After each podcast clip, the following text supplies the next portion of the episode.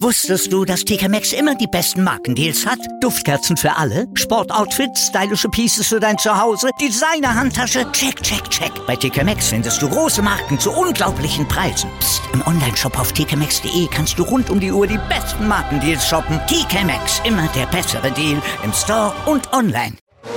Starting Grid, die Formel 1 Show mit Kevin Scheuren und Ole Waschkau in Zusammenarbeit mit motorsporttotal.com und Formel1.de. Keep racing auf meinsportpodcast.de. Einen schönen guten Tag und herzlich willkommen zum großen Finale unserer Starting Grid Exkursionsreihe zum Thema Frauen im Motorsport. Mein Name ist Kevin Scheuren und in den letzten Wochen haben wir viele Frauen gehört, Frauen, die schon länger dabei sind, die gerade ihre Karriere beginnen, verschiedene Rennklassen. Ja, und heute äh, darf ich mit einer Frau sprechen, die für mich ja eine absolute Legende ist, die ich schon in jungen Jahren äh, verfolgt habe, weil ich äh, ein großer Fan der Rallye Paris-Dakar war tatsächlich, ähm, bedingt durch meinen Vater, der, der sehr frankophil ist, aber der auch sehr motorsportaffin ist, hat äh, das im Jahr 2001, da erinnere ich mich tatsächlich noch sehr gut dran, äh, sehr mit mir verfolgt und da hat sie ein, ja, da hat sie Geschichte geschrieben. Ähm, Motorsportgeschichte, deutsche Motorsportgeschichte.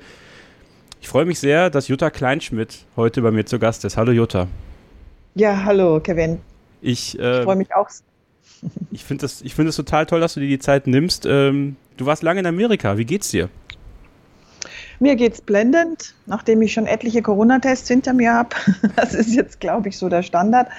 Und äh, ja, ich bin zurück zu Hause. Ich war länger in USA, einfach weil äh, ich da auch ein Haus habe und das ist dann eigentlich zum Verbringen. Also diese Shutdown-Geschichten war das angenehmer und von dort aus konnte man auch sehr gut über Internet arbeiten. Also das ist ja das Schöne, was zurzeit einfach dann auch geht. Also wenn es was Schönes an der Situation gibt, ist, dass man eigentlich, äh, wenn man das denn kann, äh, im Homeoffice weiter seine, seiner Arbeit nachgehen kann. Ähm, erzähl mal ein bisschen was über dich, für die, die ich nicht kenne. Äh, du hast 2001 die Rallye Paris-Dakar gewonnen. Ähm, du bist aber schon viel länger vorher im Motorsport unterwegs gewesen. Ähm, du hast Physik studiert. Ähm, aber ich möchte mal ganz am Anfang anfangen. Wo kommst du her und wie bist du zum Motorsport gekommen? Ja, das ist tatsächlich äh, eine ziemlich interessante Geschichte, weil bei mir in der Familie wirklich keiner Motorsport gemacht hat. Also ich komme aus einer sehr sportlichen Familie, aber das ist in Richtung Wintersport gewesen. Ich bin in Berchtesgaden aufgewachsen, also im Süden. Äh, und dort waren die Berge, also wir sind sehr viel Ski gefahren, ich habe sehr viel Sport gemacht, auch in den Bergen, Bergsteigen und das ganze Programm. Aber als ich schon, ich sage jetzt mal als kleines Mädchen die ersten Motorräder gesehen habe, haben die mich schon fasziniert. Und ich habe dann auch mal einen Bekannten überredet, dass er mich mitnimmt auf seinem Motorrad. Äh, auch äh, ja unter, ich sage jetzt mal, Verbot meiner Mutter, die wollte das nicht, aber ich habe ihn dann so lange äh, gebettelt und gebittelt, dass er mich tatsächlich mitgenommen hat. Und seitdem, muss ich ganz ehrlich sagen, war ich fasziniert. Und dann hat es aber noch sehr lange gedauert, bis ich dann endlich selber Motorrad fahren konnte und durfte, weil ich musste tatsächlich auf den Führerschein warten.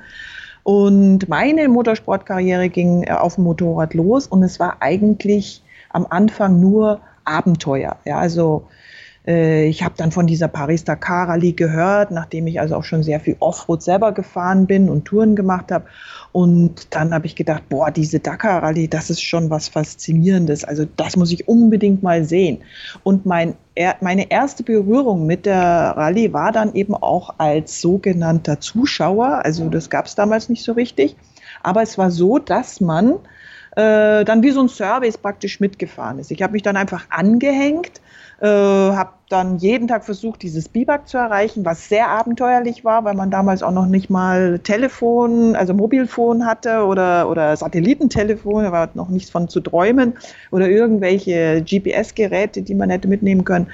Also es war sehr abenteuerlich, weil damals auch natürlich der Service fast äh, die ganze Rallye gefahren ist, weil es einfach gar keine anderen Straßen gab. Aber ich habe das dann überstanden und überlebt, muss ich wirklich sagen weil da waren wirklich ganz tolle und spannende Geschichten dabei. Und als ich dann in Dakar an diesem Lake Rose stand und dann diese ja, paar, die diese Rallye überstanden und äh, zu Ende fahren konnten, äh, ankommen habe sehen, war ich fasziniert. Und da ist dieser Traum in mir äh, ja, gewesen, dass ich diese Rallye unbedingt auch als Wettbewerber selber fahren will. Und so ging das Ganze los. Und dann habe ich natürlich erstmal sparen müssen, dass ich das hinkriege. Woher kam denn deine Abenteuerlust? Ich weiß es nicht, die war schon immer in mir drin. Also auch als kleines äh, Mädchen bin ich schon immer im Wald und habe Baumhäuser gebaut und solche Sachen. Also äh, ich bin gerne in die Berge gegangen, habe neue Pfade erkundet. Also diese Abenteuerlust war eigentlich immer da. Und war auch immer spannend, so alte leerstehende Häuser zu erkunden, auch wenn es nicht ganz erlaubt war. Also das war immer schon da und ja, und dann habe ich das einfach, das Sportliche war auch immer da, Wettbewerb hat mir auch schon immer Spaß gemacht. Ich habe mich gerne in Wettbewerben mit anderen verglichen. Das hat mich motiviert, auch vielleicht um sich selbst zu verbessern. Also und die, diese Sportart, die ich dann gemacht habe, also dieser Cross-Country-Sport, Rallye-Sport, wie wir ihn nennen, der war dann doch tatsächlich äh, äh, eine Kombination aus allem. Meine Technikverliebtheit, diese Abenteuerlust und der Wettbewerb. Lass uns noch mal ein bisschen äh, zurückspulen. Bevor du in den Motorsport gegangen bist, hast du studiert. Du bist studierte Physikerin, richtig? Ja, ich habe äh, studiert, habe dann meine Diplomarbeit auch äh, bei BMW in der Autoentwicklung gemacht, was super spannend war. Die haben mich dann auch übernommen. Ich habe dann auch äh, mehrere Jahre in meinem Beruf als Ingenieur gearbeitet, bis ich dann den Beruf für den Motorsport äh, aufgeben, aufgeben konnte, sagen wir mal so. Hat dir das Studium äh, im späteren Verlauf deiner Motorsportkarriere, bei einer Rallye zum Beispiel, äh, noch irgendwie was gebracht, irgendwie einen Mehrwert geboten? Ja, definitiv. Also ich glaube, es ist äh, super wichtig, ähm, dass man auch, ich sage jetzt mal, die Fahrphysik versteht und dass man sehr gut mit seinen Ingenieuren äh, und äh, Mechanikern zusammenarbeiten kann. Und das ist mir durch mein Studium, vor allem weil ich auch noch in der Autoindustrie äh, ja gearbeitet habe, ist mir das leicht gefallen und hat mir natürlich auch viel Spaß gemacht. Und gerade bei dieser Sportart, wo man doch dann unterwegs äh, auf sich selbst gestellt ist, ähm, also gerade im Auto dann ist man ja dann auch nur zu zweit mit Fahrer und Beifahrer. Da macht das natürlich schon äh, viel aus, wenn man das Auto kennt, wenn man sich selbst helfen kann, kleinere Probleme dann auch selbst lösen kann. Natürlich kann ich keinen Motor vor Ort reparieren, der dann, ich sage jetzt mal, explodiert ist, aber viele Sachen kann man improvisieren und wir haben ja dann auch immer schon ein paar Teile dabei, dass man eben improvisieren kann und eben auch, dass man diese Fahrphysik versteht. Also das hat mir schon sehr viel gebracht, dass man das Auto zum Beispiel nicht überfährt, weil dann wird man wieder langsamer. Also wenn man zum Beispiel zu viel driftet, ja, das ist dann, sieht zwar cool aus, aber ist leider nicht mehr so schnell. Also das sind jetzt so simple Beispiele. Ja, verstehe ich absolut. Ähm, wie wichtig ist und also der greifen jetzt einfach mal schon ein bisschen voraus, wenn jetzt eine junge äh, Motorsportkarriere starten soll. Ähm, das ist eigentlich egal, ob Männlein oder Weiblein. Äh, wie wichtig ist da Bildung und gerade in dem schnellen Geschäft, wie es aktuell ist, äh, wie schwierig ist es deiner Meinung nach, das alles so unter einen Hut zu bekommen, wenn man sich ja irgendwie auch dafür, im Neudeutschen sagen wir, committen muss, ähm, ja, diesen Weg so einzuschlagen? Also, dass man die Bildung dann aber trotzdem nicht vernachlässigt, dass man vielleicht sogar ein Studium irgendwie abschließen kann. Also ich würde jedem empfehlen, äh, ein Studium abzuschließen, wenn man eh schon dabei ist. Und äh, Gott sei Dank kann man das ja heute auch äh, in ja auf in Heimarbeit zum Teil erledigen. Aber das ist auch eine Absicherung für später. Es schafft ja nicht jeder wirklich mit Motorsport dann auch Geld zu verdienen. Das muss man ja mal ganz ehrlich sagen. Das ist ja sehr schwer. Und für den Motorsport um erfolgreich zu sein, braucht man Unterstützer, man braucht Sponsoren äh, ab einem gewissen äh, Niveau, weil sonst, das kann man dann auch nicht mehr selber finanzieren. Und äh, deswegen ist diese Absicherung schon alleine wichtig. Und wie gesagt, für mich war sehr, sehr hilfreich, dass ich einfach versucht habe, mich immer gut vorzubereiten. Dafür muss man jetzt nicht unbedingt studiert haben. Aber ich muss mein Metier sehr, sehr gut kennen und ich muss gucken, wo sind meine Schwächen. Also jeder hat irgendwo Schwächen. Und ich habe immer versucht, dazu, dahin zu gucken, was kannst du nicht so gut. Und ich habe versucht, das zu verbessern.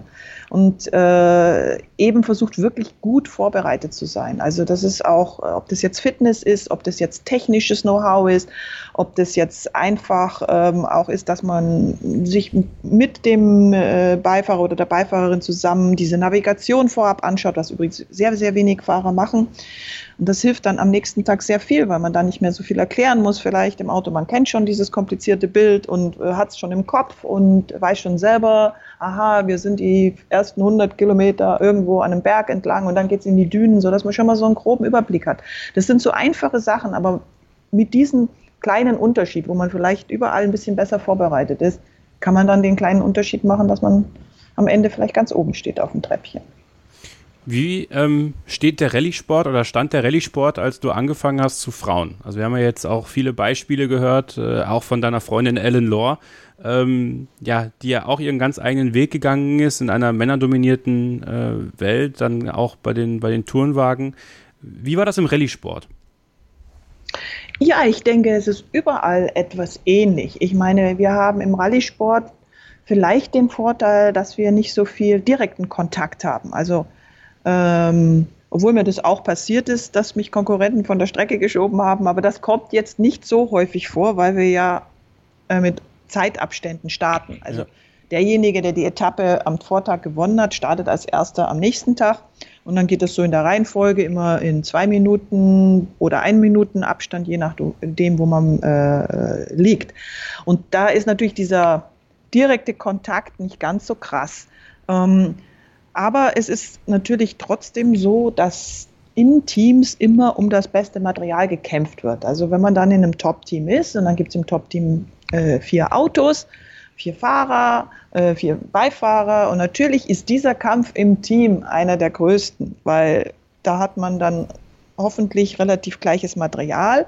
Und da ist es dann schon so, dass man als Frau schon mehr bekämpft wird und da versuchen natürlich schon auch der eine oder andere sich irgendwie Vorteile ähm, ja, zu beschaffen, weil es ist natürlich vielleicht noch peinlicher, gegen eine Frau zu verlieren, als gegen einen Mann. Also das hatte ich schon das Gefühl. Je besser ich wurde, desto aggressiver wurde dann doch auch äh, das Verhalten, weil dem einen oder anderen das peinlich war. Man kann das aber nicht ver verallgemeinern. Also ich hatte auch Teamkollegen, mit denen ich super zusammengearbeitet habe und das sieht man dann im Testen. Ja, wir gehen ja viel testen müssen dann Material ausprobieren und aber natürlich beim Testen versucht man auch selber vielleicht an seinem Fahrstil mal was zu ändern. Ist das schneller, ist das langsamer? Äh, wenn zum Beispiel neue Technologie kommt, muss man die äh, auch beherrschen. Und da tauscht man sich normalerweise aus. Und dann gibt es eben welche im Team, mit denen das sehr gut funktioniert. Und man merkt bei anderen gleich, aha, der versucht zuzumachen, weil wenn er was vielleicht preisgibt, was ihm ein Sekündchen hier und da bringt, dann will er das jetzt natürlich nicht ähm, ja, preisgeben. Und das merkt man. Und ähm, klar ist das vielleicht, dieser Kampf ist ein bisschen, ist ein bisschen härter gegen eine Frau. Und was ich eben auch gemerkt habe, in den Teams das bessere Material zu bekommen, ist auch schwer, weil immer noch im Gedanken dann, ja, da ist dann immer noch so drinnen, ah ja, also die, die Frau ist zwar super und die, die bringt uns auch PR und ja, Platz unter den ersten fünf, das verschafft sie dann vielleicht schon, aber gewinnen wird sie vielleicht nicht. Also deswegen geben wir dann doch vielleicht das bessere Material zu, zu den Männern im Team. Und das ist mir, das ist mir schon auch widerfahren, dass man da sehr hart kämpfen muss, um das gleiche Material zu bekommen. Wir werden gleich weitersprechen nach einer kurzen Pause, ähm, noch ein bisschen mehr erfahren, wie es ist eine Rallye zu fahren, ja. Also was, was, du mhm. warst Beifahrerin, du warst aber auch Fahrerin. Was sind da die Unterschiede? Was für eine Vorbereitung brauchtest du dafür? Und wir müssen über 2001 sprechen. Ähm, da, da möchte ich einiges drüber erfahren und unsere Hörer sicherlich auch. Deswegen bleibt dran hier bei Starting Grid auf meinsportpodcast.de. Wusstest du, dass TK Maxx immer die besten Markendeals hat? Duftkerzen für alle, Sportoutfits, stylische Pieces für dein Zuhause, Designer-Handtasche, check, check, check. Bei TK Maxx findest du große Marken zu unglaublichen Preisen. Psst. im Onlineshop auf tkmaxx.de kannst du rund um die Uhr die besten Markendeals shoppen. TK Maxx, immer der bessere Deal im Store und online. Ihr hört Starting Grid, den Formel 1 Podcast auf meinsportpodcast.de mit einer Exkursion, dem Finale meiner Serie Frauen im Motorsport. Jutta Kleinschmidt, die Wüstenkönigin, habe ich gelesen. Also es gibt ja auch immer, äh, also je wüster die Überschrift, desto besser ist es eigentlich, die Wüstenkönigin. Äh, aber es stimmt ja, 2001 äh, Paris-Dakar gewonnen, da sprechen wir später noch drüber. Ähm, ich schalte wieder einen Gang zurück, äh, Jutta. Äh, wie war es, ähm, bei BMW zu arbeiten und was hat dir das auch für deine Karriere später gebracht? Ja, das war natürlich äh, sehr hilfreich, ähm, wenn man in der Automobilindustrie arbeitet und Autos entwickelt.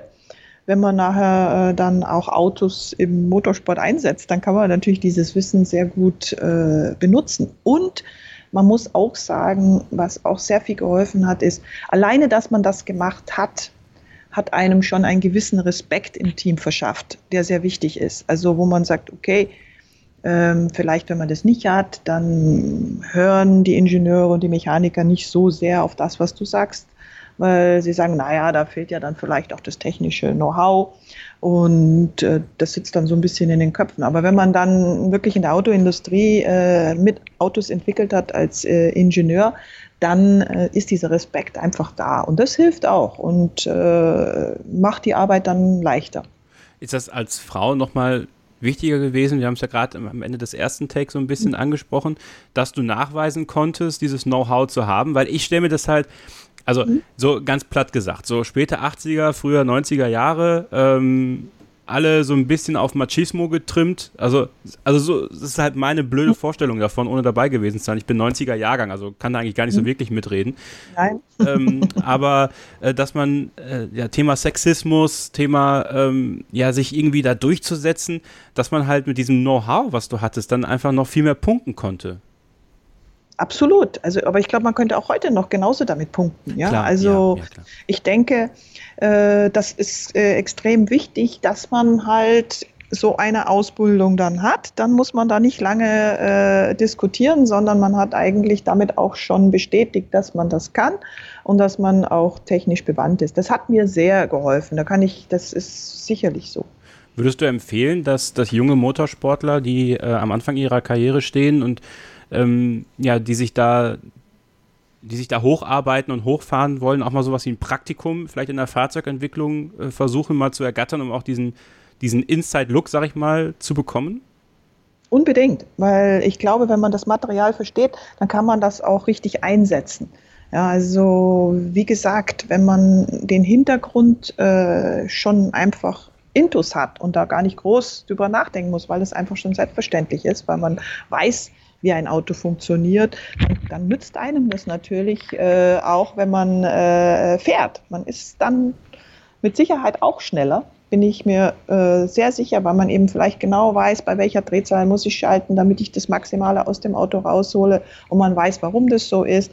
Und äh, man schont vielleicht auch das Material ein bisschen anders und kann damit äh, besser umgehen, so dass man dann vielleicht am Ende der Stage auch noch äh, genug Reserven hat, um da noch schnell zu sein und nicht gleich als alles am Anfang verpulvert. Also das spielt ja alles auch ein bisschen mit. Und deswegen glaube ich, dass dieses technische Know-how unbedingt äh, ein Pluspunkt ist. Und jeder, der die Chance hat und Motorsport macht, sollte äh, versuchen, das sich auch anzueignen. Kann man ja. Also man muss deswegen nicht unbedingt studieren. Ähm, wie hat man bei BMW reagiert, als du gesagt hast, Leute, ich mache jetzt professionell Motorsport?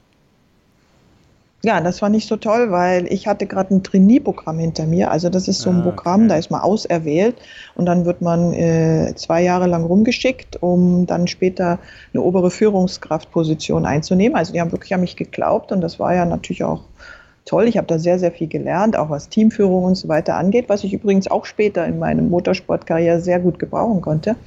Aber äh, war natürlich für BMW jetzt erstmal nicht so schön, weil sie ja in dich hinein investiert haben und dann habe ich mich dann für den Motorsport entschieden. Aber auf der anderen Seite haben das alle auch verstanden und vor allem später, als dann auch der Erfolg dementsprechend war, natürlich noch mehr. So eine Rallye. Also wenn, es gab äh, im letzten Jahr, ich glaube es war im letzten Jahr, da kam ein neues Videospiel äh, zur Dakar Rallye auf den Markt. Das war mhm. sehr, sehr umfangreich. Also das hatte nichts mit Colin McRae Rally zu tun, was für mich sehr äh, arcade war damals und was ich super gerne gespielt habe. Das war richtig anspruchsvoll, ein richtig anspruchsvolles Rallye-Spiel. Und wenn man mhm. dann so eine Stage mal gefahren ist und gemerkt hat, was da alles so reingeht, also was ich brauchte, war sehr viel Geduld, ja, und sehr viel, mhm. also selbst beim Videospielen, sehr viel äh, mentale Energie, um das alles zu verarbeiten, was da gerade passiert. Ähm, wie hast du dir deine mentale Kraft, sage ich mal, ähm, zugelegt, gerade in, in, in der jüngeren Zeit, in deiner Entwicklung ähm, von den Anfängen im Rallye-Sport bis hin natürlich zum absoluten Höhepunkt 2001? Also ich habe eigentlich nie so ein spezielles mentales Training gemacht, was ja viele machen und was wahrscheinlich auch gut ist. Aber zu meiner Zeit war das jetzt einfach noch nicht so äh, modern, sage ich einfach mal. Äh, was aber mir sehr, sehr viel geholfen hat mental, war mein Wille. Also, dass ich das wirklich wollte. Meine Leidenschaft dafür. Also, äh, es war ja etwas, das habe ich mir jetzt nicht ausgesucht, um Geld zu verdienen oder einen Beruf auszuführen, sondern ich, ich habe einfach das gemacht, was ich am, wirklich am allerliebsten machen wollte. Und diese Leidenschaft, die hat mir eigentlich diese mentale Stärke gegeben. Und als du dann, also erstmal natürlich die Frage, du hast auf dem Motorrad angefangen. Mhm. War es für dich mal ein Thema, wirklich auch auf dem Motorrad? Äh, hattest du auf dem Motorrad Dakar mal gemacht? Nein, ne? Ich habe Dakar viermal auf dem Motorrad gemacht. Ah, ähm, warum bist du dann ins Auto umgestiegen? Ich hatte eigentlich auf dem Motorrad dann alles gemacht, was ich so machen wollte. Also ah, okay. man hat ja immer Träume und Ziele und äh, äh oder ich zumindestens. Und dann ist bei mir immer so ein Punkt, jetzt muss was Neues her. Ja, also was ist das nächste? Und natürlich, für mich war da naheliegend, versuchen, in diese Autos reinzukommen. Das war natürlich auch sehr schwer, weil man fürs Auto wieder mehr Geld braucht. Also man brauchte größere Sponsorbeträge, äh, die man finden musste. Und äh, ich habe mir einfach gedacht, dass das mit dem Auto ist cool. Da äh, kann man erstmal noch viel länger machen. Also sprich, mit dem Motorrad, ja, da merkt man dann auch so, wenn man mal 30 wird, äh, die Knochen sind nicht mehr ganz so weich wie mit 25 oder mit 20. Es ist halt so, dass man, wenn man älter wird, dann einfach nicht mehr so gut fällt. Und man merkt das. Und äh, dann kommt eben dazu, dass man das lange genug gemacht hat, dass es, ja, ich sage jetzt einfach mal so ein bisschen nicht mehr ganz so der Anreiz ist, weil man das meiste, was man eigentlich machen wollte, dann auch erreicht hat. Und deswegen habe ich dann eben geliebäugelt, in diese Autos reinzukommen. Erstens mal ist man nicht mehr ganz alleine unterwegs, da ist man schon zu zweit. Dann hat man äh, doch einen sehr, sehr sicheren Platz, mit dem man den Sport ausführt. Also zumindest sehe ich das so, wenn man vom Motorrad kommt, ist das super sicher. Und äh, ja, und dann eben eine total neue Herausforderung. Das war dann eigentlich der Grund, warum ich unbedingt wechseln wollte. Ähm, auf dem Motorrad, also auch das wieder natürlich eine super naive Frage, aber hey, mein Gott. Ähm, Im Auto hast du einen Beifahrer. Im, mhm. Auf dem Motorrad musst du dir quasi den ganzen Weg schon vorher aneignen? Nein, du hast genauso ein Roadbook, also okay, wie im Auto ja, auch. Also ja. wir bekommen vom Veranstalter dieses sogenannte Roadbook. Und das ist eine Wegbeschreibung, wo du langfahren sollst. Also das ist so wie, wer schon mal eine Oldtimer-Rallye gemacht hat, dann gibt es das auch, so Zeichen auf mhm. der Straße und bei uns ist das dann halt alles Offroad und mehr äh, Kompassrichtungen und über Dünen und sowas. Aber dieses Roadbook kriegst du vom Veranstalter, ähm, normalerweise am Abend vor der nächsten äh, Etappe. Und dann studiert man das natürlich, malt sich das noch ein bisschen an, wo es wichtig ist. Und beim Motorrad kommt es in so eine kleine Box, die am Lenkrad festgemacht ah. ist und wird unter der Fahrt abgerollt. So elektrisch kann man das dann vorwärts und rückwärts rollen. Aha. Und dann hat man natürlich noch einen Tripmaster, also so einen Kilometerzähler, damit man weiß, äh, bei welchem Kilometer man ist und dann schaut man, was bei diesem Kilometer man eigentlich machen soll, laut dem Roadbook. Und im Auto liest das ein Beifahrer vor. Der sagt dir dann, also hier in 150 Metern musst du links Kap sowieso fahren oder da muss jetzt mal quer durch die Dünen mit äh, dem und dem Kompasswert. Und äh, wenn du auf dem Motorrad bist, dann musst du das selber lesen. Ist natürlich ein bisschen schwieriger, weil du fahren und lesen musst. Ne? Mhm. Also musst du immer aufpassen, dass du nicht so viel ins Roadbook guckst weil dann wirst du nämlich entweder langsam oder übersiehst vielleicht irgendein Loch. Und äh, im Auto ist man aber zu zweit und dann hat man natürlich auch den Vorteil, wenn man mal eine Panne hat, kann man sich auch austauschen. Ist man natürlich Motorrad, ist man eigentlich immer alleine unterwegs. Das ist so klar, wenn man eine Panne hat und man hat dann irgendwelche Freunde, die auch fahren, die halten dann schon und fragen, ob sie helfen können, aber das sind dann nicht die Vorderen, ne? das sind dann die, die, die ein bisschen weiter hinten kommen. Ja, das ist ja das, was ähm, was bei einer Rallye ja ultra faszinierend ist und gerade bei einer, einer Rallye wie, wie die Dakar Rallye, äh, da bist du in der Wüste und wenn du eine Panne hast, stehst du dann halt in, in brütender Hitze und musst dein Gefährt irgendwie ähm, reparieren. Also, wie hast du dich auf diesen äh, physischen Stress, der das ja auch ist, mal unabhängig vom psychischen Stress, wie hast du dich darauf vorbereitet? Da hattest du ganze Trainingscamps äh, vor der Dakar Rallye, war es ein oder vor der vor einer wichtigen Rallye oder ist es einfach ein sukzessives Trainieren gewesen? Wie konntest du dir das aneignen?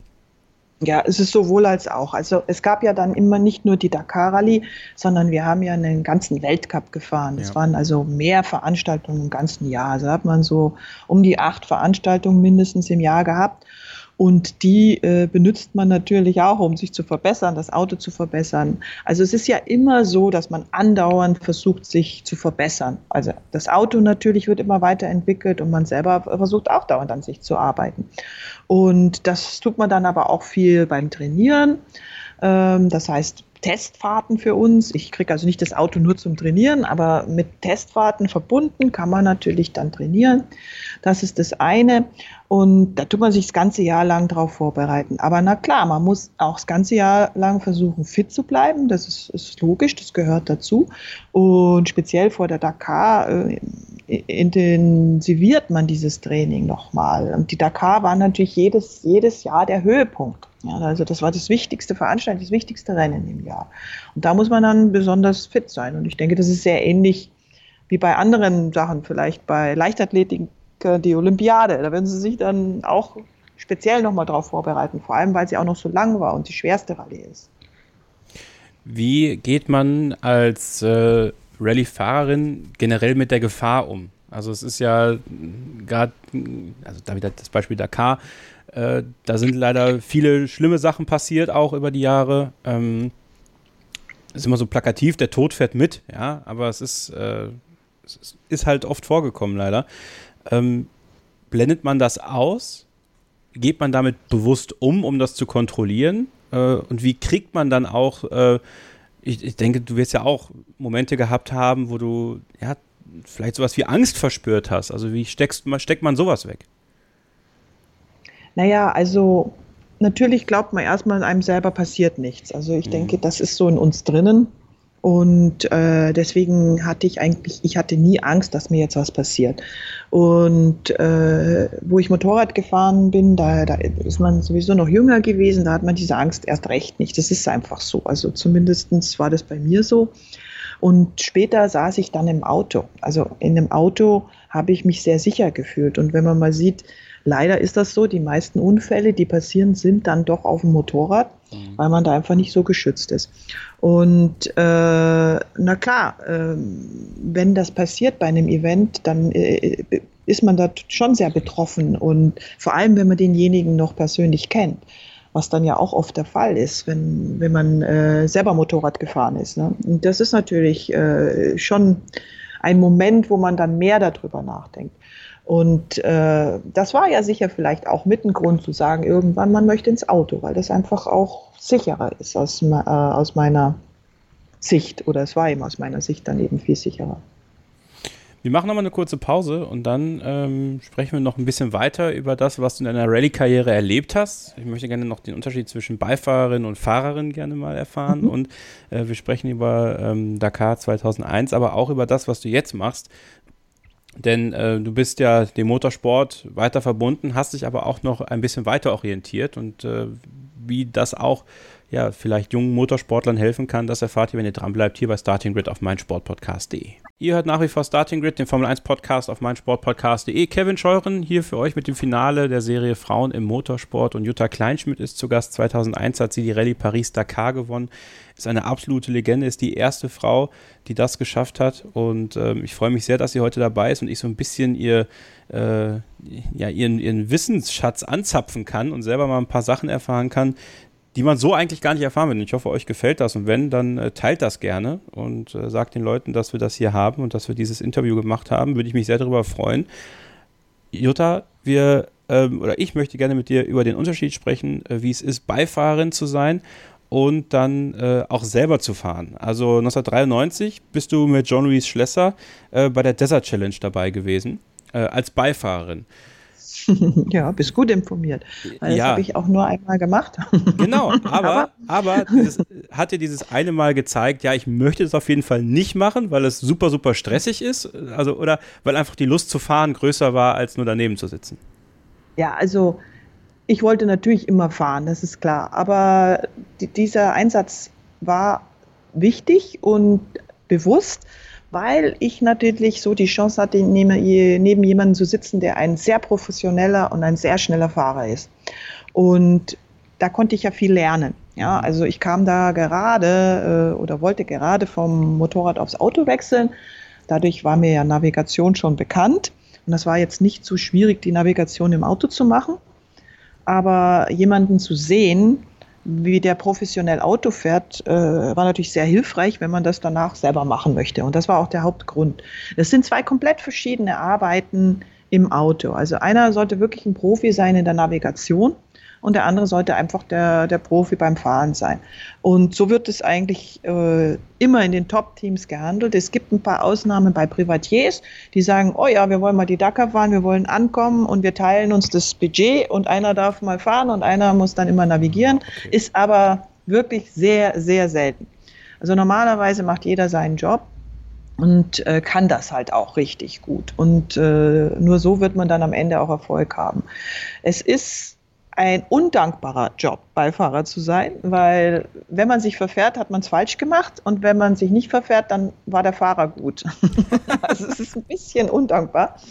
Ähm, und deswegen habe ich auch immer versucht, diese, diese Seite des Beifahrers oder der Beifahrerin, die mit mir unterwegs waren, auch äh, ein bisschen rauszustellen, weil es ist wirklich genauso wichtig, einen guten äh, äh, Beifahrer zu haben und sonst kann man nicht gewinnen. Also es ist Teamwork, genauso wie das Team selber gut sein muss. Wenn meine Ersatzteile äh, nicht im nächsten Servicepark sind, äh, nützt mir das gar nichts. Und wenn einer mein Auto über Nacht wieder herrichten kann, dass ich am nächsten Tag wieder volle Sahne fahren kann, werde ich auch nicht gewinnen. Also das ist auch das Schöne an dem Sport. Es ist wirklich im Endeffekt eine Teamleistung. Auch wenn natürlich der Fahrer vielleicht am Ende, ähm, ich sage jetzt mal, den meisten Ruhm abbekommt, wenn er gewinnt. Aber im Endeffekt ist es eine äh, äh echt große Teamleistung. Ich finde das sowieso spannend, wenn man mal so äh, auf deiner Webseite durch deine verschiedenen Jahre scrollt und die, äh, die Erfolge. Wenn ich jetzt an das Jahr 1999 einfach mal draufklicke, da bist du ähm, den Marathon-Weltcup gefahren mit Tina Turner als Beifahrerin mit mhm. äh, und bist in der Gesamtwert, bist auch noch die 24 Stunden am Nürburgring gefahren. Ja, das kommt auch nochmal dazu. Ja. Ja. Äh, da dann mit Ellen Law und Claudia Hürtgen. Das sind ja. ja, es ist ja alles, ist ja Motorsportgeschichte äh, in Sachen Frau. Ist das so ein bisschen auch die stärkste Phase? Äh, also die, die späten 90er, Anfang 2000er gewesen, wo äh, Frauen im Motorsport ähm, ja für, auf sich, also nicht auf sich aufmerksam gemacht haben, aber äh, die Erfolge eingefahren haben, die sie verdient haben. Ja, habe ich noch nicht so drüber nachgedacht, aber ich meine, wir haben das einfach gemacht, wir waren da, wir hatten die Chance, ähm, wir waren gut, also ich meine, mit der, der äh, mit der Ellen zusammen am Nürburgring fahren war natürlich toll und mit der Claudia und weil, weil das war natürlich Cracks auf der Rundstrecke und dann konnte man sich mit denen messen und wir hatten viel Spaß, wir haben super Erfolg eingefahren. Also insofern, klar, waren tolle Zeiten und äh, war jetzt aber nicht so, dass wir das jetzt so geplant haben, sondern wir haben einfach alle die gleichen Interessen gehabt und haben gesagt, okay, das ist doch cool, lass uns das machen. Und äh, ja, und das Ergebnis war, war, war super und hat uns dann natürlich auch viel Freude gemacht. Ja, aber es hat dich nie dazu äh, beflügelt, dann irgendwie dauerhaft mal äh, bei den Tourenwagen dabei zu sein oder sowas, ne? Ja, wenn man in seiner Sportart drin ist, konzentriert man sich ja auf seine Sportart. Also äh, beide Sachen gleichzeitig zu machen, ist ja nicht einfach. Und äh, man, man, man muss ja schon mal versuchen, für seine Sportart, äh, ich sage jetzt mal, genug Unterstützer zu bekommen, dass man da gut ist, dass man Sponsoren an Land sieht und so weiter. Deswegen denkt man da gar nicht so drüber nach, jetzt in eine andere Sportart zu wechseln oder die zu vielleicht klar, äh, parallel zu machen. Aber so 24-Stunden-Rennen waren ja ideal. Ja, das 24-Stunden-Rennen am Nürburgring, das ist einmal im Jahr, das ist ein mega äh, Rennen, groß, mit ganz vielen Autos und ganz vielen unterschiedlichen Autos, also ein Riesenevent. Und da hatte man natürlich die Chance, auch äh, dabei sein zu können, weil es eben nur ein Event im Jahr ist und nicht dann eine ganze Serie. Ja, und dann ähm, kommen wir einfach mal zu 2001. Ähm, erstmal vielleicht generell, die, die Rallye Paris-Dakar hat sich ja extrem verändert äh, in den letzten Jahren. Ähm, hat sie deiner Meinung nach jetzt in, in, der aktuellen Form, wie sie besteht, oder wie es in den letzten Jahren war, ähm, an Faszination von außen verloren? ist es, hat es sich jetzt wieder langsam ein bisschen erholt, weil ein paar Jahre, muss ich zugeben, ist die, ist die Rallye Dakar so ein bisschen aus meinem Blickfeld auch verschwunden. Ähm, aber damals, ich, wie gesagt, ich erinnere mich an die, an die frühen 2000er, als mein Vater das jedes Jahr, äh, also das nicht erwarten konnte, dass es losgeht. Ähm, mhm. Und der war da vollkommen gefesselt am Fernseher und, und konnte nicht aufhören, das zu gucken. Also ähm, hat sich das da äh, ein Stück weit deiner Meinung nach verändert? Ja, es hat sich schon verändert. Also die Dakar ist ja dann nach ähm, ähm, Südamerika gegangen und mit dem nach Südamerika gehen war das natürlich vielleicht in Europa weniger Interesse. Also war dann weiter weg, möchte ich einfach mal sagen. Und dann sind natürlich auch die Teilnehmerzahlen weniger geworden. Also wir hatten ja damals circa 1000 Teilnehmer Wahnsinn. mit den Trucks und den Motorrädern und den Autos zusammen. Und heute ist man so bei 300 Teilnehmer. Also da sieht man schon, es ist jetzt nur noch so ein Drittel von früher. Aber da kommen viele Sachen zusammen. Ich glaube auch, dass es heute wichtig ist, und daran arbeite ich jetzt ja auch in meinem neuen Job, ja, heute ist es, glaube ich, wichtig, dass wir uns Gedanken machen, was für Technologien können wir einsetzen. Also ich denke natürlich an äh, umweltfreundliche Technologien. Wie können wir diese, unseren Motorsport auch äh, diese, diesen Trend, dass man heute doch tatsächlich versucht, umweltfreundlicher zu sein. Das ist ja sehr gut. Und wie können wir das, äh, äh wie können wir dem gerecht werden? Und da gibt es mittlerweile ganz gute Ideen. Und ich denke, das ist total wichtig, weil wir nur so den, äh, äh, die Unterstützung aus der Industrie bekommen können. Ne? Und die braucht man ja ganz dringend. Also wenn wir sehen, es ist unsere Hochzeit, wie, wie du schon sagst, Anfang, Anfang der äh, 2000, das war meiner Meinung nach die beste Zeit. Also da hatten wir Werksteams, wir waren Werksfahrer, wir haben gut verdient, wir hatten viel Konkurrenz. Die Werke haben natürlich unheimlich viele Journalisten da, äh, ähm, da auch mitgebracht. Es waren ja alleine 600, 700 Journalisten, die die Rallye vor Ort begleitet haben und berichtet haben in die ganze Welt. Das muss man sich mal vorstellen. Das ist richtig viel, weil die mussten ja auch von Biberg zu Biberg. Es gab zwei Flugzeuge nur für Journalisten. Es gab ein Flugzeug mit einem Schnittplatz. Also da waren mehrere Schnittplätze drin, nur um dass die ihre Videofilme, die sie dann in alle Welt verschickt haben, äh, da schon zusammenschneiden konnten vor Ort. Es war ja alles technologisch noch nicht ganz so hm, wie heute. Heute kann man das ein bisschen einfacher machen. Aber das war schon die Hochzeit. Und äh, mit den Werken kam natürlich auch die, die Vermarktung, die sehr, sehr weltweit sehr hoch war. Und ja, das war natürlich schon äh, gigantisch. Heute ist das weniger geworden. Wir haben meistens Teams mit Werks, noch Gott sei Dank mit Werksunterstützung, aber nicht mehr so viele wirkliche Werksfahrer. Die meisten, die heute fahren, müssen das Geld selber finden, so wie ich auch am Anfang, bis ich dann mal gewonnen habe. Da musste ich auch immer das Budget selber finden. Erst danach war ich Werksfahrer. Aber heute müssen fast alle das Geld finden und müssen sich in die Teams einkaufen mit diesem Budget. Und wir müssen wieder dahin kommen, dass wir mehr Werksteams haben, die dabei sind, weil die dann im Endeffekt auch dafür sorgen, dass die Vermarktung noch viel gigantischer ist. Das Und das schaffen wir nur, indem wir äh, nachhaltige neue Technologien einsetzen. Da kommen wir später noch zu, weil da gibt es ja auch äh, gerade was, was sich anbahnt, äh, Stichwort Extreme E. Ähm, mhm. Vielleicht da auch später deine Meinung noch dazu.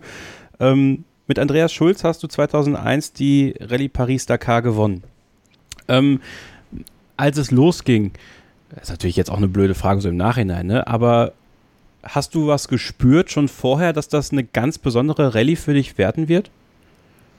Nö, habe ich nicht, weil ähm, man geht dahin und, und man hat eine Vorstellung, was erreichbar ist. Also mein größtes Ziel war, auf dem Podium zu landen. Man muss davon ausgehen, ich war damals noch keine Werksfahrerin. Also wir hatten uns zusammen mit Mitsubishi Deutschland, was ein Importeur war, ähm, in das Werksteam eingekauft und haben ein Vorgänger Auto gehabt. Also die vier Werksfahrer kriegen immer die neuesten Autos und dann hatten die die vier vom Jahr davor, die haben die an Kunden vermietet. Und eins von diesen Fahrzeugen hatte ich gemietet. Also mein Auto war nicht auf den technischen Stand der vier Werksautos, sondern es war zum Beispiel 200 Kilo schwerer, was ein Haufen Zeug war. Und äh, ein paar andere Sachen. Also insofern war mir eigentlich klar, die, die, die Werksteams kann ich jetzt also die Fahrer, außer die machen irgendeinen Fehler, werde ich nicht schlagen können. Und deswegen habe ich gedacht, okay, wenn ich ein super Rennen hinlege und alles richtig gut läuft und der eine oder andere eben seine Fehler macht, dann kann ich es vielleicht aufs Podium schaffen. Und das war unser größter Traum. Jetzt hatten wir in dem Jahr, muss man ganz ehrlich sagen, dann, ich, ich sage jetzt mal das Glück, dass die zwei, ich war dann nach einer Weile schon auf dem dritten Platz und konnte den auch ziemlich gut halten und wusste aber, okay, nach hinten habe ich einen schönen Abstand, aber nach vorne wird es auch schwierig. Also wenn die nicht Fehler machen, konnte ich eigentlich mich nicht ganz nach vorne arbeiten. Aber dann kamen die Fehler und die zwei haben sich dadurch, dass die gegenseitig um diesen Gesamtsieg gekämpft haben, wie man so schön sagt, wenn zwei sich streiten, ja. freut sich der Dritte. Und das war wirklich in dem Fall so. Und äh, das hat sich alles abgespielt in den letzten zwei Tagen der, der Veranstaltung und war natürlich äh, gigantisch. Und äh, plötzlich war ich vorne und musste dann allerdings noch eine Etappe fahren. Es war die letzte. Es war die, ja, ich sage jetzt mal aufregendste Etappe in meinem Leben, weil ich war nämlich nur knapp drei Minuten vor dem zweiten und musste aber noch durch Dünen und man muss dann nochmal, das sind zwar nur so um die 40 Kilometer, aber in 40 Kilometern kann immer noch ganz viel passieren. Man kann sich einsanden, kann einen kleinen Fehler machen, Blattfuß haben und schon ist der Vorsprung weg. Aber ich konnte ihn nach Hause fahren, obwohl ich die ganze Nacht nicht geschlafen habe, weil ich so aufgeregt war, ob ich das morgen auch wirklich schaffe. Und dann war das natürlich ein sehr erleichtertes Gefühl, als ich über diese Ziellinie gefahren bin. Dann war mir eigentlich schon klar, ähm, obwohl äh, der zweite erst hinter mir reinkam und ich schon noch warten musste, bis der kam, um zu sehen, dass er nicht die drei Minuten aufgeholt hatte. Aber mir war eigentlich klar, dass drei Minuten da gut zu machen. Ich bin ja auch ja, um mein Leben gefahren, sage ich jetzt mal. war schwierig. Und das war natürlich toll, als ich das dann gewonnen habe. Es war, das ist dann wie ein Traum, den man eigentlich noch nicht geträumt hat, wird auf einmal schon wahr. Äh, ich habe es Ellen gefragt, äh, als sie mhm. ihr DTM-Rennen gewonnen hat, äh, ob, sie, ja. ob sie verstanden hat, dass sie da gerade Geschichte geschrieben hat. hast du es verstanden, als es dann bei dir final wurde, dass du tatsächlich die Rallye Dakar gewonnen hast? Ja, ich habe schon verstanden, dass ich sie gewonnen habe, aber was das bedeutet, das merkt man natürlich dann oder realisiert man erst danach. Also ich war ja dann mehr oder weniger über Nacht bekannt. Ja, bis dahin natürlich war ich nicht unbekannt, aber das ging ja um die ganze Welt. Also da war man dann auf einmal, ja, ganz anderer Bekanntheitsgrad, wenn man nach Hause kommt. Und wenn man dann nach Hause kommt und dann wartet, äh, ich weiß nicht, der halbe Flughafen auf einen, dann ist das schon toll. Also das muss man schon sagen. Das äh, sind schon schöne Erinnerungen. Du hast noch viele individuelle Preise gewonnen, bist Sportlerin des Jahres geworden von der ARD, das haben die Zuschauer gewählt, du wurdest ADAC Motorsportlerin des Jahres. Ähm, was hat das für die Anerkennung deiner Meinung nach für Frauen im Motorsport bewirkt, dass du diese Rallye gewonnen hast und du dann aber auch genau diese Aufmerksamkeit generieren konntest, die, glaube ich, ganz, ganz wichtig war, auch für den, für den Rallye-Sport, aber ich glaube tatsächlich auch nochmal zu dem Zeitpunkt für Frauen im Motorsport generell. Naja, das ist ja immer so, ähm, bis es einer geschafft hat, glaubt keiner, dass es möglich ist. Ja, also ja äh, davor hätte sicher, äh, wenn jemand gesagt hätte, eine Frau gewinnt die Paris-Dakar, hätte er gesehen, äh, die schwerste Rallye der Welt, niemals, ja. Ähm, und mit dem Sieg hat man dieses, ich sag jetzt mal, äh, Tabu hm, äh, gebrochen und hat gesagt, okay, es geht, ja, äh, es ist möglich. Und das ist schon sehr wichtig. Und das sieht man ja jetzt vielleicht noch in der Formel 1. Ja, die Formel 1 bräuchte, bräuchte jetzt auch mal eine weibliche Gewinnerin, dann wäre das auch vom Tisch. Aber der Gedanke heute ist ja, würde ich sagen, bei 95 Prozent der Bevölkerung, ob jetzt Frau oder Mann, das ist, glaube ich, fast egal, dass das vielleicht nicht möglich ist, aus irgendwelchen Gründen. Und äh, bis es jemand geschafft hat. Und niemand glaubt an das, bis es wirklich jemand gemacht hat. Und wenn es dann gemacht ist, dann glauben die Leute es. Und das ist das Schöne daran. Und deswegen bewirkt man natürlich schon was. Man äh, bewirkt ein Umdenken. Und wir machen noch mal eine kurze Pause und dann äh, blicken wir ein bisschen in das, was in der Zukunft los ist. Und ich will noch ein bisschen mehr darüber erfahren, was du jetzt gerade aktuell machst und äh, wie wichtig das auch für die Entwicklung des Motorsports generell ist, aber auch ja für das Klima, für die Welt. Ähm, Obwohl es ja Leute denken immer, Motorsport ist immer ein Motorsport, aber Es, ist, es kann so viel mehr sein. Und deswegen machen wir nochmal mhm. eine kurze Pause und dann sind wir gleich nochmal da hier bei Starting Grid auf meinsportpodcast.de.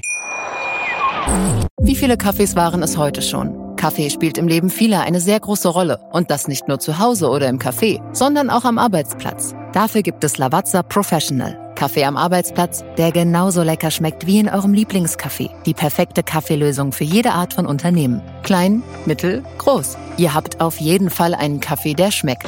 Die richtige Motivation für eure Arbeitstage. Alle Infos zu Lavazza Professional findet ihr auf lavazzapro.de mit allen Kaffeelösungen für euer Büro. Ich habe mich natürlich schockverliebt, weil die war wirklich ganz, ganz klein. So begann die Mensch-Hund-Beziehung zwischen Christina und Tierschutzhund Frieda. Und wie es danach, nach dem ersten Moment der Verliebtheit, so weiterging und welche Klippen es danach zu umschiffen galt, das hört ihr in der neuen Ausgabe von Iswas Dog, dem Podcast für harmonische Mensch-Hund-Beziehungen. Iswas Dog? Mit Malte Asmus. Überall, wo es Podcasts gibt. Ein letztes Mal zurück hier bei Starting Grid auf meinsportpodcast.de. Kevin Scheuren und Jutta Kleinschmidt mit dem Finale der Serie Frauen im Motorsport hier bei uns im Podcast.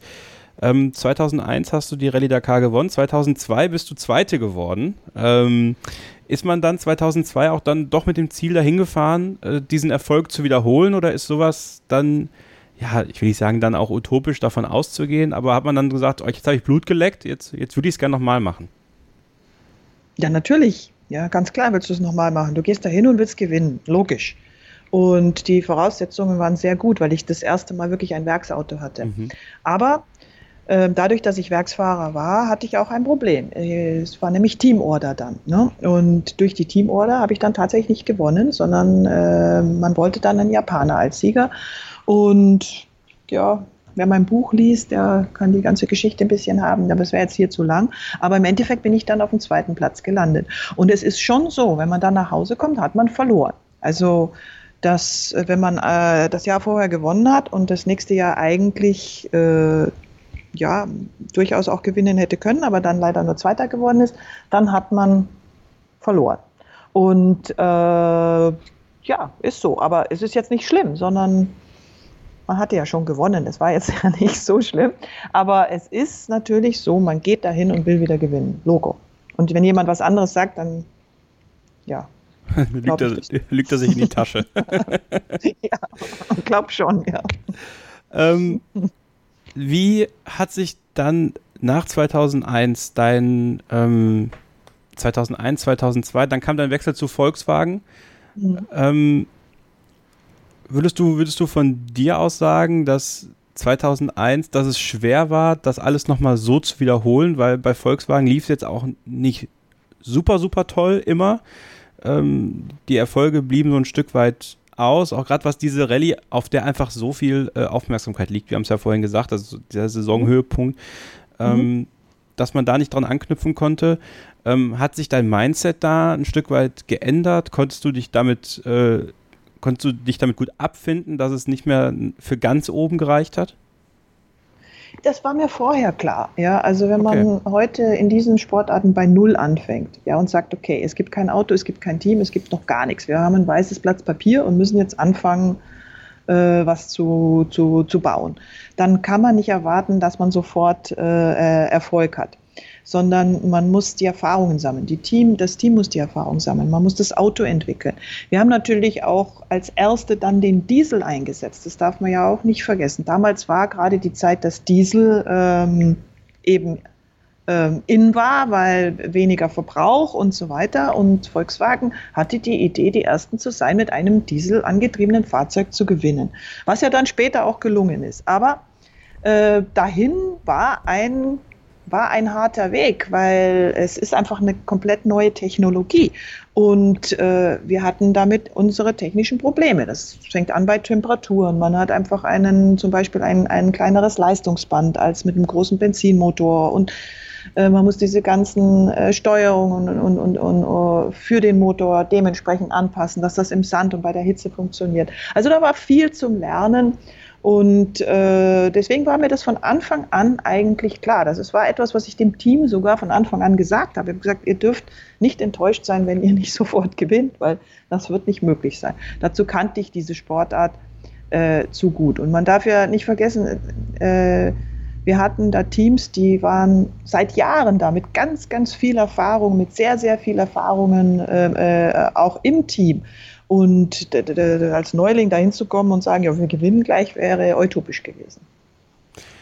Ähm, nun entwickelt sich der Motorsport und auch der Rallye-Sport ja äh, unglaublich schnell weiter. Du ähm, bist noch jahrelang weiter aktiv geblieben, hast aber jetzt äh, in den letzten Jahren deinen Schwerpunkt verändert ähm, und äh, sorgst dich oder, oder kümmerst dich um die Zukunft der, der Automobilindustrie, ähm, der Automotive, aber eben auch sowas wie ähm, Elektromobilität. Ähm, nun stelle ich mir das ja unglaublich schwer vor. Ähm, und da kommen wir jetzt gleich quasi zur, zur Extreme E, ähm, die ja, finde ich, ein sehr hehres Ziel hat. Ähm, an verschiedenen Orten, also quasi so ein bisschen das, was die Dakar mal war, an, an sehr außergewöhnlichen Orten ähm, Rallye-Sport zu betreiben, der vollkommen elektrisch ist, der ähm, das stelle ich mir einfach, das, das ist für mich noch so weit weg. Also, dass man eine ganze große Rallye fahren soll, nur mit elektrisch betriebenen Autos. Ist das deiner Meinung nach, also ist der, der Ansatz ist richtig? Ist jetzt schon die Zeit dafür? Ja, es ist die Zeit dafür, damit anzufangen, weil es ist ja immer so, wenn keiner anfängt, können wir auch keine Erfahrungen sammeln. Also Extreme E ist eine Rennserie, wo sie also relativ kurze Strecken fahren, aber da gibt es zwei schöne Punkte drin. A, dass sie wirklich sagen, okay, wir fahren mal voll elektrisch, batterieelektrisch muss man sagen. Deswegen können sie auch nicht so weit fahren. Mhm. Und aber das Zweite, was auch schön ist bei der Extreme E, ist, dass äh, das Team sich teilt in eine, äh, einen männlichen und einen weiblichen Pilot. Also die teilen sich äh, das Rennen und das Auto. Das heißt, genauso viele Frauen wie Männer werden dort an den Start gehen. Und das gibt vielen, vielen jungen Talenten die Chance zu beweisen, dass sie genauso schnell sind und äh, dann vielleicht auch später äh, in die anderen Sportarten, die auch Rallye sind, zum Beispiel wie Cross Country, das ist diese Sportart äh, wie die Dakar. Und äh, deswegen finde ich, das sind zwei tolle Aspekte in dieser neuen Serie. Und man sieht ja, dass, dass an diesen Serien, ob das jetzt äh, äh, Formel E oder Extreme E ist, da haben die haben Hersteller, ja. ja. Im Gegensatz zu den anderen Sportserien äh, laufen denen die Hersteller hinterher. Ja? Also die haben äh, Sponsoren, die haben Hersteller. Und äh, deswegen muss man auch versuchen, was in die Richtung zu machen. Jetzt machen wir uns natürlich, ich bin ja jetzt seit zwei Jahren, bin ich äh, die Präsidentin der Cross Country Commission bei der FIA. Also mhm. hört sich ganz spannend an. Also was machen wir? Wir machen die Regularien für diese Cross Country Sportart. Das heißt das technische und das sportliche Reglement. Und äh, um eben da Meisterschaften äh, laufen zu lassen, brauchen wir dann die Regularien dazu. Und äh, was jetzt unser Ziel ist, und das möchten wir möglichst bald haben, dass wir ein Regelwerk haben für äh, neue Technologien. Es soll eigentlich eine Plattform sein, wo Firmen und Hersteller reinkommen und im Endeffekt probieren. Und das Schöne ist, in, in unserer Sportart können wir das, weil wir können verschiedene Autos mit verschiedenen technischen Reglements zusammen fahren lassen. Ja, ohne äh, dass wir gleich alles umstellen müssen. Ja, also wenn ich jetzt äh, in die Formel 1 gehe, muss ich ja sagen, also entweder fahrt ihr jetzt alle so oder hm, oder äh, äh, aber, aber nicht die Hälfte oder mhm. eine kleine Gruppe. Und bei uns kann man das jetzt so machen. Wir haben uns natürlich gedacht, äh, Gedanken gemacht, wie geht das? Jetzt haben wir schon so, dass unsere Etappen sowieso schon kürzer geworden sind. Also heute, früher sind wir ja so bis zu 800 Kilometer Stages gefahren, also auf Zeit, ne? Special Stages. Die sind ja heute schon kürzer, da sind wir heute bei 400 bis 500 Kilometern. Mhm. Und nach 250 Kilometern haben wir heute auch schon eine Betankung für unsere kleinen Buggies. Wir haben so kleine, wir nennen die Side-by-Side-Buggies, die sind total beliebt und da haben wir jetzt auch ein Wachstum von 15 Prozent gehabt. Nicht dieses Jahr, aber das Jahr davor. Dieses Jahr war natürlich eine Katastrophe mit Covid, hm. aber davor.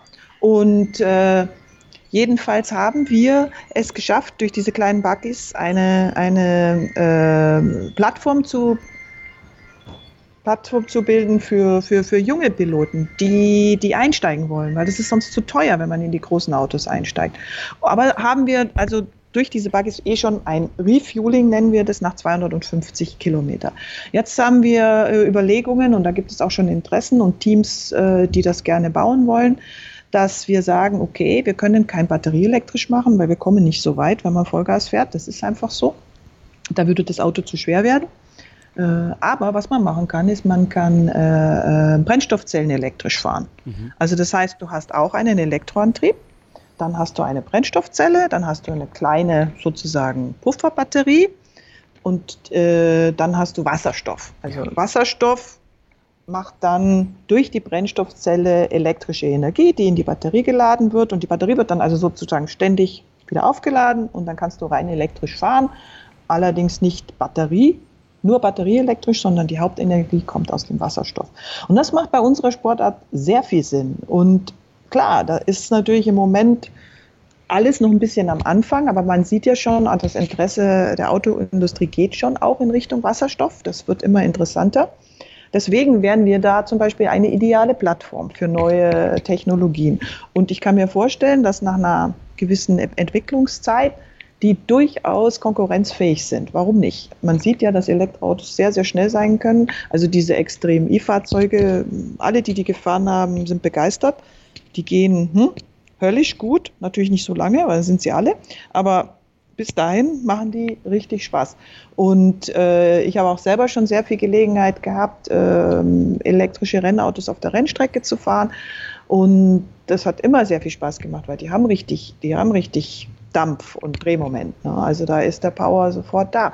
Nur, wie gesagt, man muss versuchen, diese Technologien dahin auszuweiten, dass man auch weiterkommen oder sehr viel mehr Leistung äh, äh, rausziehen kann, weil das ist ja das, was wir dann im Motorsport machen. Aber man darf nicht vergessen, der Motorsport war immer Vorreiter für die äh, für technische Entwicklungen und die Autoindustrie. Und da muss unser Ziel sein, da müssen wir wieder hin. Wir müssen die Vorreiter sein, dass die Firmen neue Technologien bei uns entwickeln und ausprobieren können.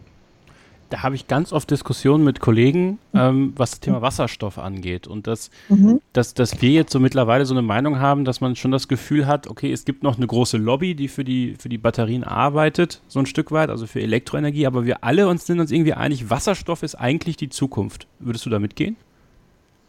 Naja, wenn ich auf äh, längere Distanz gehen möchte, in jedem Fall. Also ich kann mir sehr gut vorstellen, dass batterieelektrisch in den Städten gut funktioniert. Wenn ich jeden Tag nicht mehr wie 50, 60 Kilometer fahre, mhm. äh, macht das total Sinn. Ich meine, wir haben ja heute schon Reichweiten mit einem Tesla von 500, wenn ich das will. Aber äh, ich sage jetzt mal, das batterieelektrische für, die, für diese äh, Kurzstrecken macht total Sinn. Aber wenn ich jetzt auch in kältere Gegenden gehe, wo du vielleicht ein bisschen mehr Probleme hast mit der Batterie oder ich sage jetzt, wir brauchen die Distanzen im Motorsport vor allem, ja. Wir sagen ja bei uns, wir sind ja natürlich auch in einer, in einer Gegend, wo ich nicht dauernd äh, einen Schnelllader finde, ja. Mhm. Also, hm?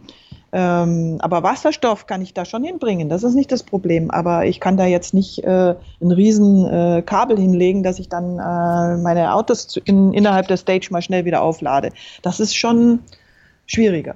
Und ich glaube, es, wir werden eine Kombination aus beiden sehen. Es wird das eine ähm, seinen Einsatzbereich haben, aber das Wasserstoff äh, elektrische Fahren ist meiner Meinung nach auch hochinteressant.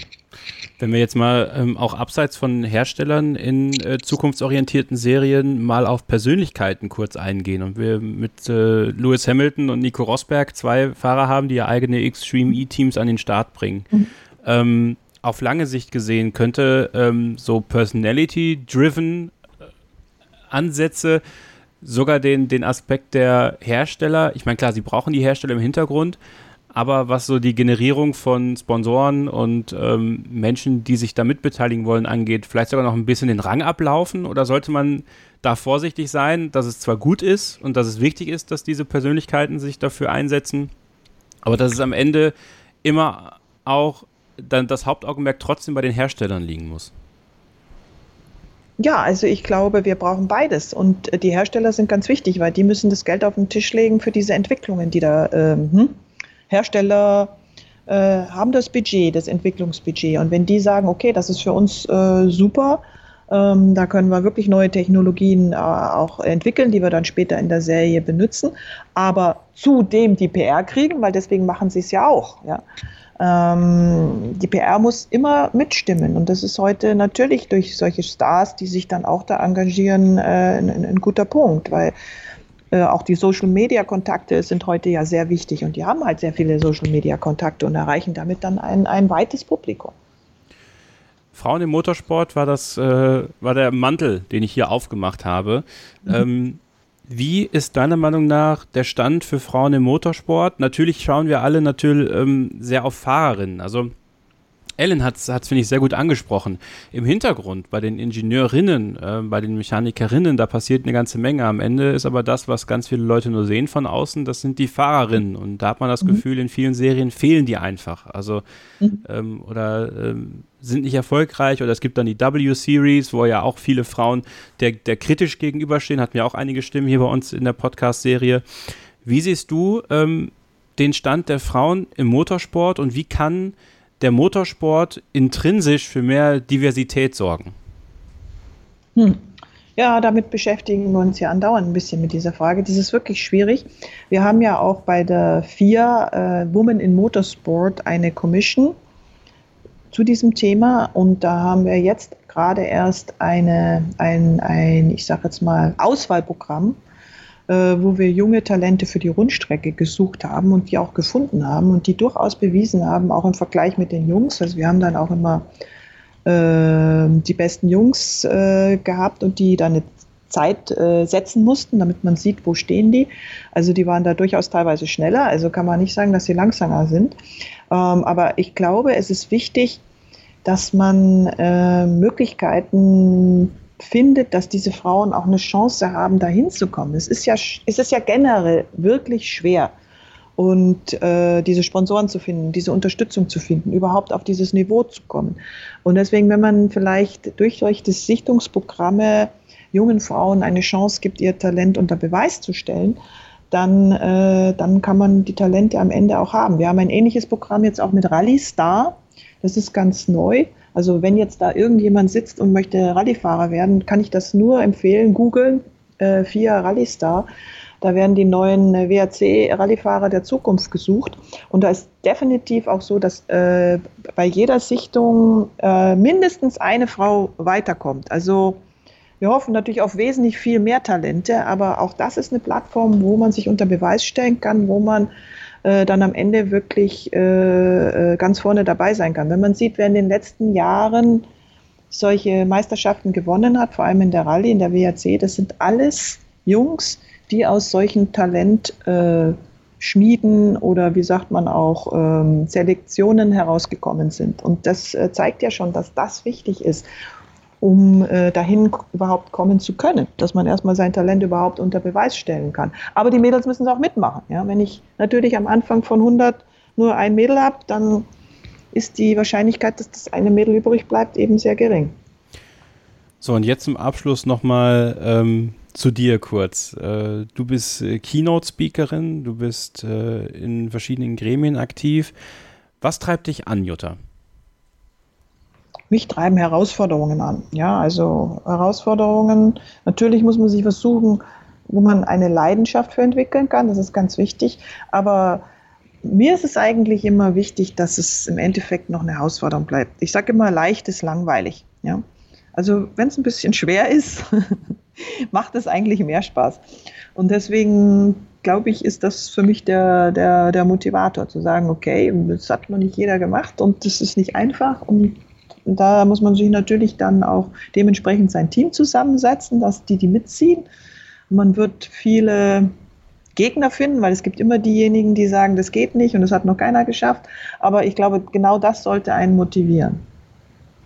Ich bedanke mich sehr, dass du dir heute so viel Zeit genommen hast für mich. Äh, ich weiß, dass dein Terminplan jetzt schon wieder proppevoll ist.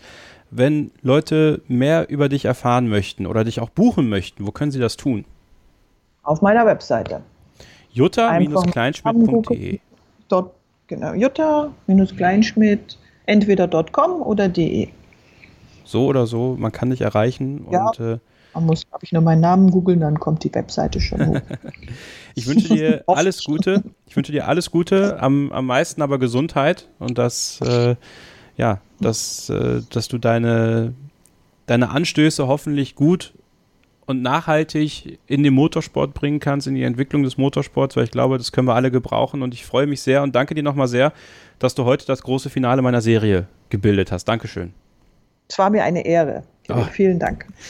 Und ich hoffe, ihr hattet auch Spaß in den letzten Wochen. Ähm, das war's vorerst mit dieser Serie. Mal gucken, äh, was wir uns im Jahr 2021 so einfallen lassen.